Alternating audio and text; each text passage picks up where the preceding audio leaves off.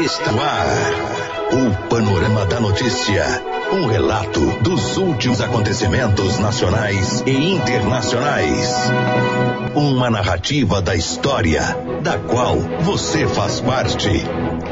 Olá, bom dia. Eu sou Silvano Arruda. A partir de agora, o noticiário de Rio Paranaíba, da região, do Brasil e do mundo, nesta sexta-feira, 26 de abril do ano 2019. Bom dia, eu sou Raquel Marinha. A fase da lua é cheia, entrando às 19 horas para a fase minguante. A estação do ano é outono.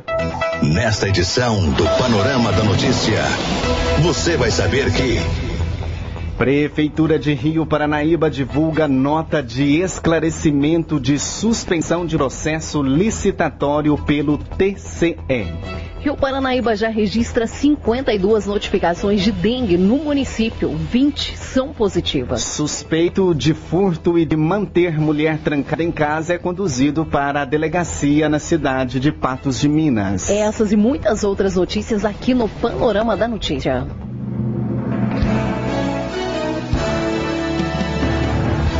Panorama da Notícia. Oferecimento CEMIG. A melhor energia do Brasil.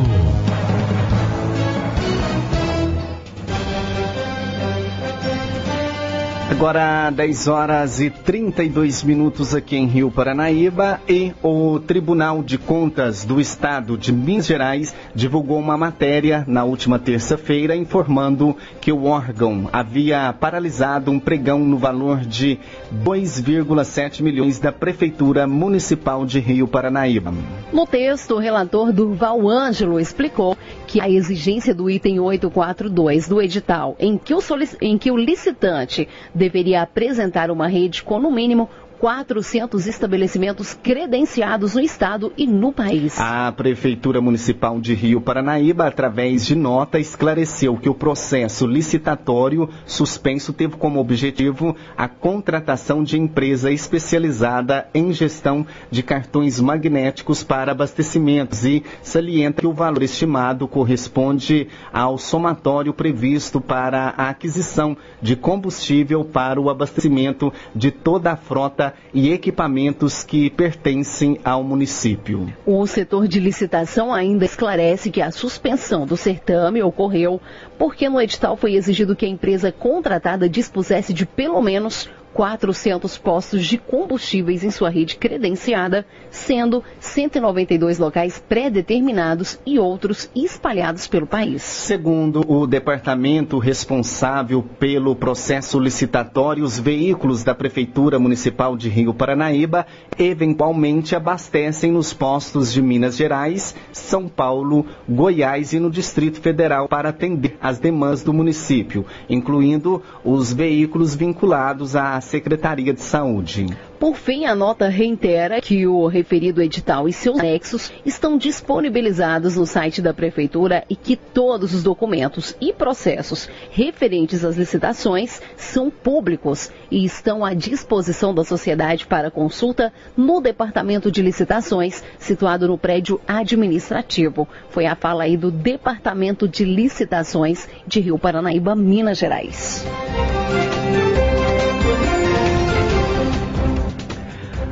A cidade de Rio Paranaíba já registrou 52 notificações, 52 notificações de dengue, sendo que destas 20 deram positivas e 30 negativas. Duas seguem em, sem resultado. Em uma ação para combater a proliferação do mosquito transmissor, a Secretaria de Saúde e a Secretaria, a Secretaria de Infraestrutura, Transporte e Obras dedicou vários dias para a realização do multirão de limpeza em Rio Paranaíba, Abaité e Guarda dos Ferreiros. Todos os lugares visitados tiveram a oportunidade de colocar para fora tudo que era considerado lixo e que poderia servir como criadouro de mosquito da dengue. Neste ano, de acordo com informações, em Rio Paranaíba houve pouca adesão da população, sendo que foi colocado pouco lixo para fora das residências. A Secretaria de Saúde então reforça o comunicado para que as pessoas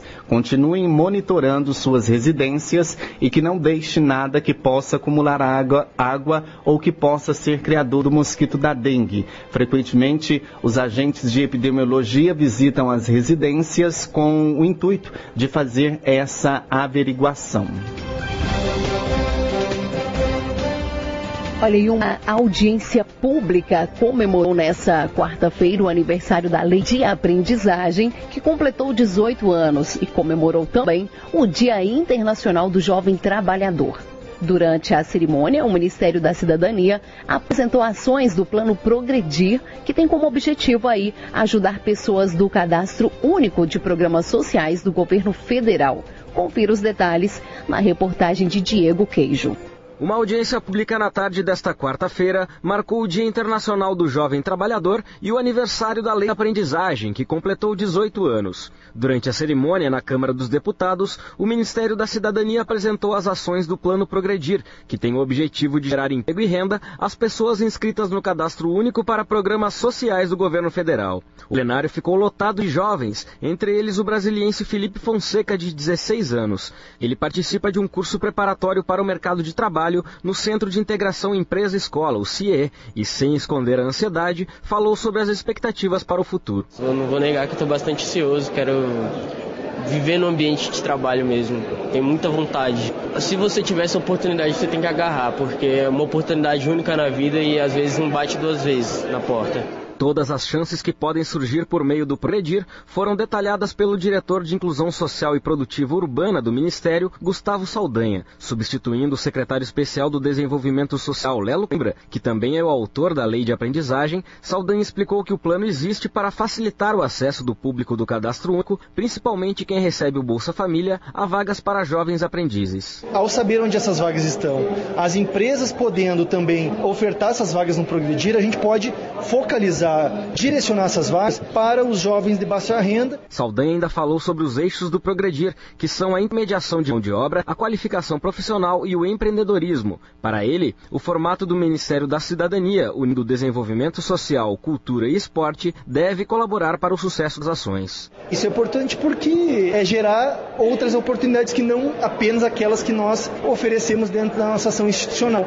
O Ministério é buscar mais oportunidades para o público do cadastro, que a gente sabe internamente a gente conhece, que é um público extremamente vulnerável. O presidente da Associação dos Jovens Aprendizes com Deficiência Visual, Joseph André, acompanhou a audiência e falou sobre a relevância de ações públicas como o Progredir para mudar a realidade de muitos jovens do país. É de extrema importância, é um projeto de Estado realmente ter o jovem como pauta e tem que estar nessa articulação a questão da lei do jovem aprendiz. Eu acredito que é de extrema importância, porque a juventude, nós somos os primeiros que estamos nessas barreiras de falta de de oportunidades, de violência, de crimes, de prostituição. Então, quando você dá a oportunidade ao emprego, você tira esses jovens dessa zona de risco. Para mais informações sobre Progredir e outras ações do Ministério da Cidadania, acesse cidadania.gov.br. Reportagem Diego Queijo. A polícia. A serviço da comunidade. E a polícia militar foi atender uma ocorrência de furto em Patos de Minas e acabou levando um usuário de drogas para a delegacia. Gleidson Rodrigo Oliveira Santos, 24 anos, é suspeito de ter furtado alguns materiais da residência onde morava de aluguel. A companheira dele também relatou que estava sendo mantida trancada em casa, mas relevou a situação. O caso foi registrado nesta quarta-feira, dia 25, no bairro Caramuru. De acordo com a ocorrência policial, a proprietária do imóvel alugado pelo casal acionou a polícia militar, relatando que havia sumido uma chave, um disjuntor de cerca elétrica, uma churrasqueira, uma geladeira e fogão. Os policiais foram até o local e conversaram com uma mulher de 37 anos. Ela negou o furto, mas disse que estava sendo mantida trancada no imóvel. Diante disso, ela e Gleidson chegaram a ser levados para a delegacia para apurar a situação. Mas ela reconheceu que também faz uso de drogas e que não iria fazer a representação pelo cárcere privado. Ela disse ainda que é mantida trancada em casa, mas de vez em quando ele a deixa sair.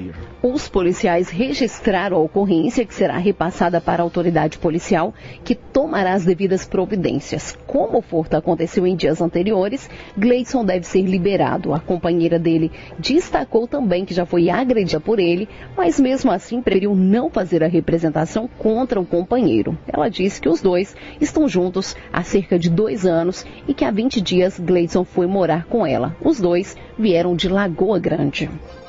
Vamos saber como está o tempo.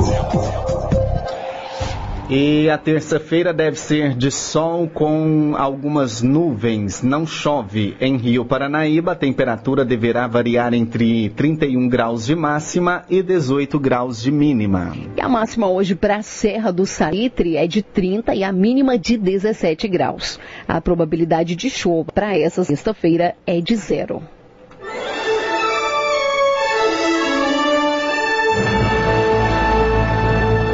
Após um pequeno intervalo, novas notícias. Ciclone atinge Moçambique pela segunda vez em apenas seis semanas. Famílias com vítimas do massacre de Suzano começam a ser indenizadas pelo Estado. 2019 registra mais de 110 mil casos de sarampo em todo o mundo. A Rádio Paranaíba tem, tem mais amigos no ar.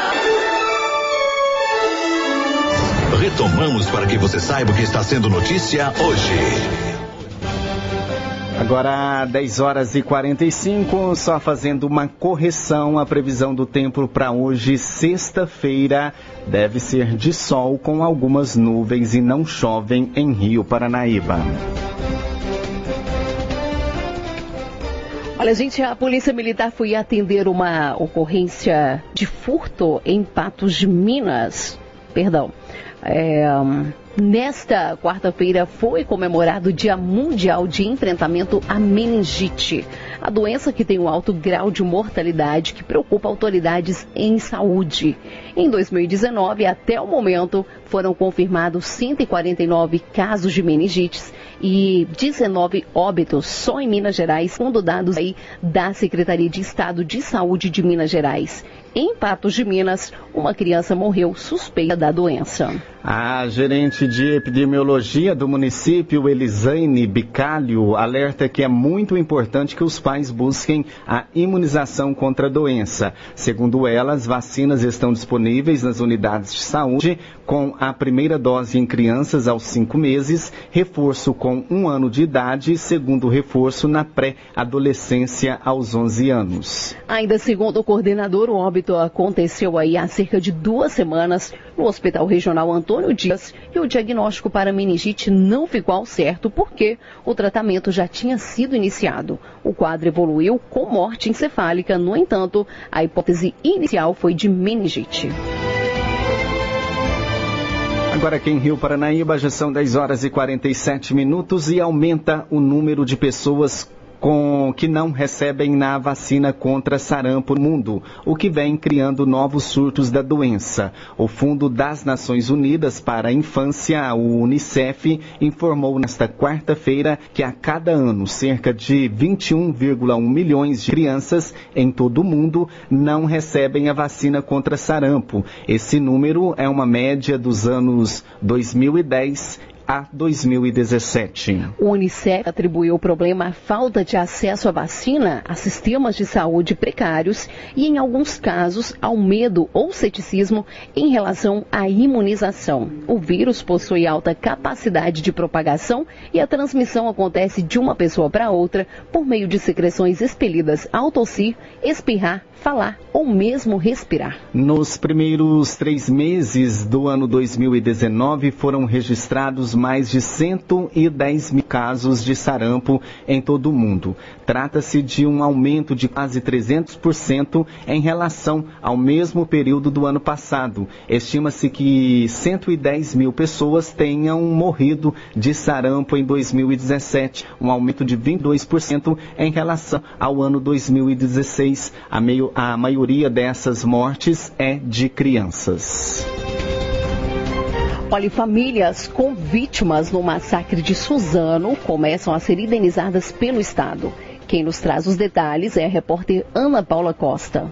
As famílias das vítimas do massacre na Escola Estadual Raul Brasil, em Suzano, região metropolitana de São Paulo, começaram a ser indenizadas pelo Estado. De acordo com a Defensoria Pública, as sete famílias dos mortos dentro da escola receberam proposta de acordo. Destas, duas famílias já receberam as indenizações e as outras estão em processo de negociação. A subdefensora pública geral do Estado, Juliana Belocchi, explicou que os valores são sigilosos e foram determinados usando a média dos praticados pelos tribunais de justiça. Segundo ela, o valor estabelecido para as vítimas fatais é o mesmo, o que pode mudar é o número de integrantes na família ou o grau de parentesco com a vítima, por exemplo. Além de uma indenização pelos danos morais, Juliana Belocchi afirma que os dependentes dessas vítimas também vão receber, caso aceitem, uma pensão mensal. Que seria a indenização pelo dano patrimonial, a renda que aquela pessoa traria para a família e que não vai poder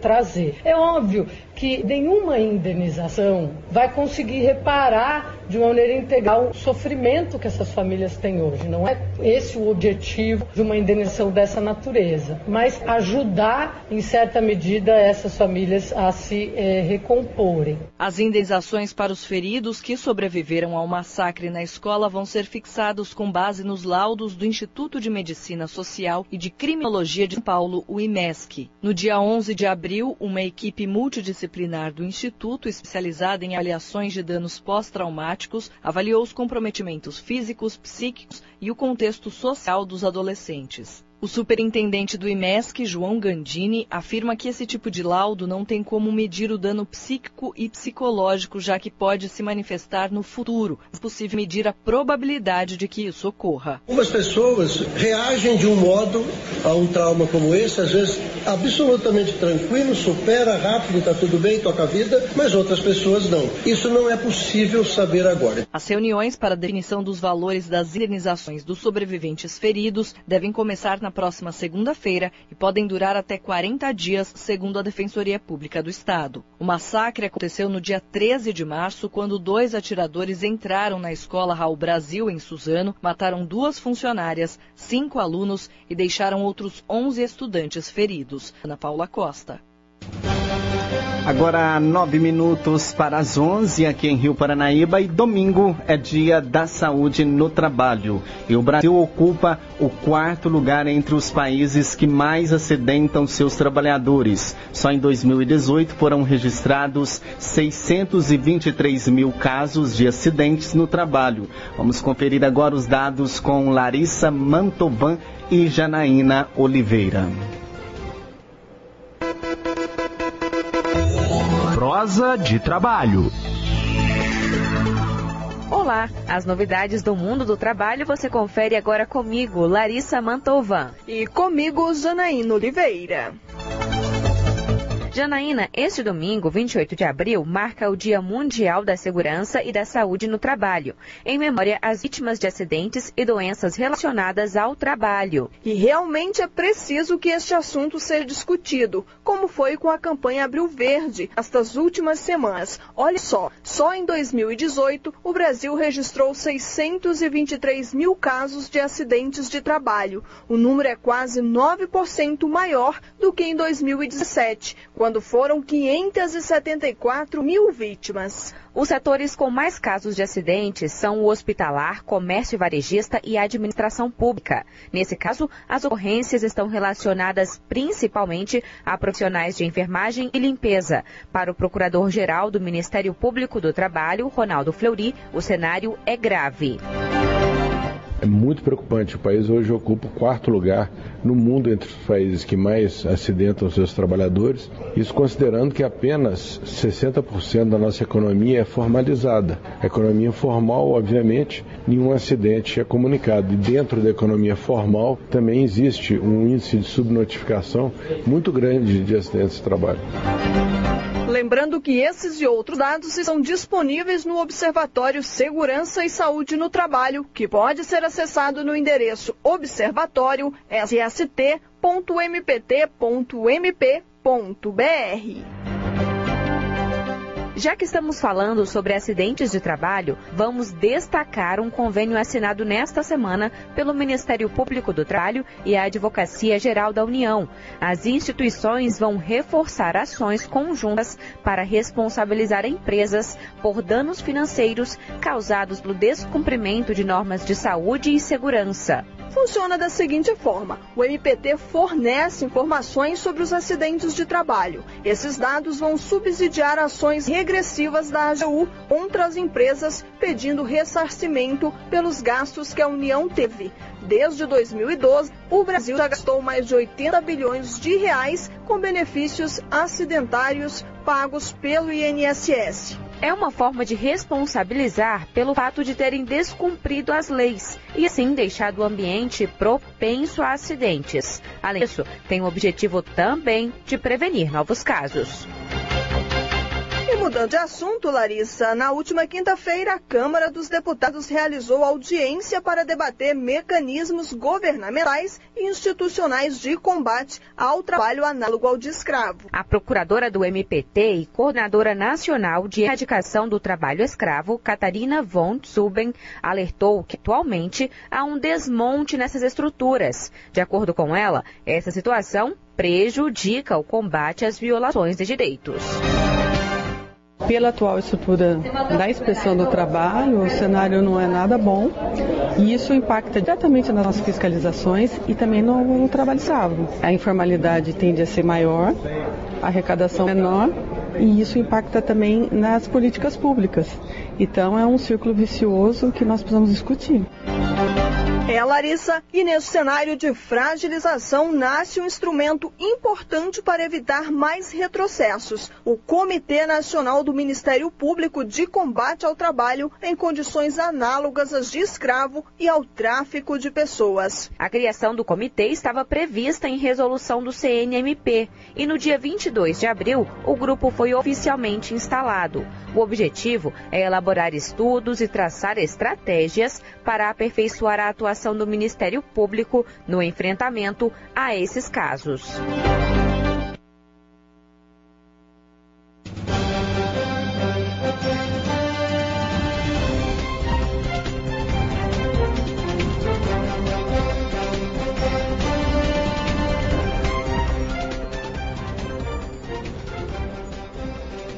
E um ciclone atingiu Moçambique pela segunda vez em apenas seis semanas. Na noite passada, ventos fortes é, de mais de 200 km por hora, carros foram arrastados e muita chuva atingiram aí as cidades da província de Cabo Delgado. A matéria completa com Vinícius Assis. Autoridades ainda calculam os estragos causados nas últimas horas pelo ciclone, que atingiu Moçambique com ventos de mais de 200 km por hora ontem à noite. A velocidade é equivalente a um ciclone nível 4. De acordo com um relato preliminar do Instituto Nacional de Gestão de Calamidades, não há energia elétrica e nem comunicação em cidades da província de Cabo Delgado, ao norte de Moçambique, a região atingida diretamente pelo ciclone. Na Ilha do Ibo, 90% das casas foram parcialmente danificadas. Os centros de acolhimento estão lotados. Em Kisanga, casas também foram destruídas, principalmente que ficam nas zonas altas. Há informações de estradas também destruídas, mas parcialmente, nada que vá atrapalhar a circulação de carros. O governo de Moçambique já tinha decretado alerta vermelho nos últimos dias. E o governo da província de Cabo Delgado já tinha dado ordem para que todo mundo que vive em áreas de risco, nos distritos onde se previa que o ciclone passaria, procurasse um local mais seguro. Autoridades de Moçambique estimam que quase 700 mil pessoas vivem nessas áreas. E dessas, 112 mil em áreas onde os ventos seriam mais fortes. O Instituto Nacional de Gestão de Calamidades disse também que até horas antes da chegada do ciclone tinha conseguido retirar mais de 30 mil pessoas dessas áreas. Também garantiu que tem comida suficiente para alimentar 140 mil pessoas por 15 dias. Locais públicos como escolas foram preparados nos últimos dias para receber desabrigados em 10 distritos da província de Cabo Delgado. Foi a primeira vez que dois ciclones atingiram Moçambique na mesma temporada. Os ventos agora são de 80 km por hora. O ciclone avança em direção ao sul da Tanzânia, mas a expectativa é que chegue bem fraco. Antes de atingir Moçambique, o ciclone Kenneth deixou um rastro de destruição na ilha francesa Mayotte e também em Comores, onde três pessoas morreram e 20 ficaram feridas, além de ter devastado boa parte do arquipélago. Ondas fizeram com que várias aldeias fossem inundadas e muitas áreas ficaram sem energia elétrica. Estima-se que cerca de mil pessoas tenham ficado desabrigadas, a maioria crianças. Tem 40 militares brasileiros na cidade de Beira e Redondezas. 20 deles são bombeiros de Minas Gerais que atuaram na tragédia em Brumadinho. Chegaram em dois aviões da Força Aérea Brasileira e a permanência deles em Moçambique foi prolongada. Eles devem voltar ao Brasil no próximo dia 7 de maio. A ONU e o governo de Moçambique até sondaram realmente para saber ah, sobre a possibilidade dos militares brasileiros irem para Cabo Delgado, mas nada ainda foi decidido. Choveu principalmente na província de KwaZulu-Natal. A última segunda-feira foi o dia mais chuvoso da semana. Quase 70 pessoas morreram, principalmente por conta de desabamentos. Casas foram soterradas. Muitas ruas foram inundadas, carros foram arrastados e árvores derrubadas. Neste momento, não há registro de chuva nessa região da África do Sul. Quase mil pessoas estão desabrigadas em Durban e cidades vizinhas. O que vai pelos esportes. E com as 21, 21 partidas de invencibilidade, o Cruzeiro é o time de melhor rendimento entre as equipes da Série A, com 84,2%. Cruzeiro joga no Maracanã às 21 horas no sábado contra o Flamengo. Já o Atlético busca paz e equilíbrio na temporada de 2019. Eliminado da Libertadores, ainda na fase de grupos e derrotado na final do Mineiro, a jornada alvinegra no brasileiro é uma peregrinação por um resultado satisfatório. O Galo joga sábado também contra o Havaí no Mineirão às 19 horas. A Paranaíba FM fará a transmissão desses dois jogos. Você caminhou conosco pelo panorama da notícia. O conhecimento dos fatos faz de você um cidadão ativo. A apresentação Silvano Arruda e Raquel Marim. Edição Raquel Marim.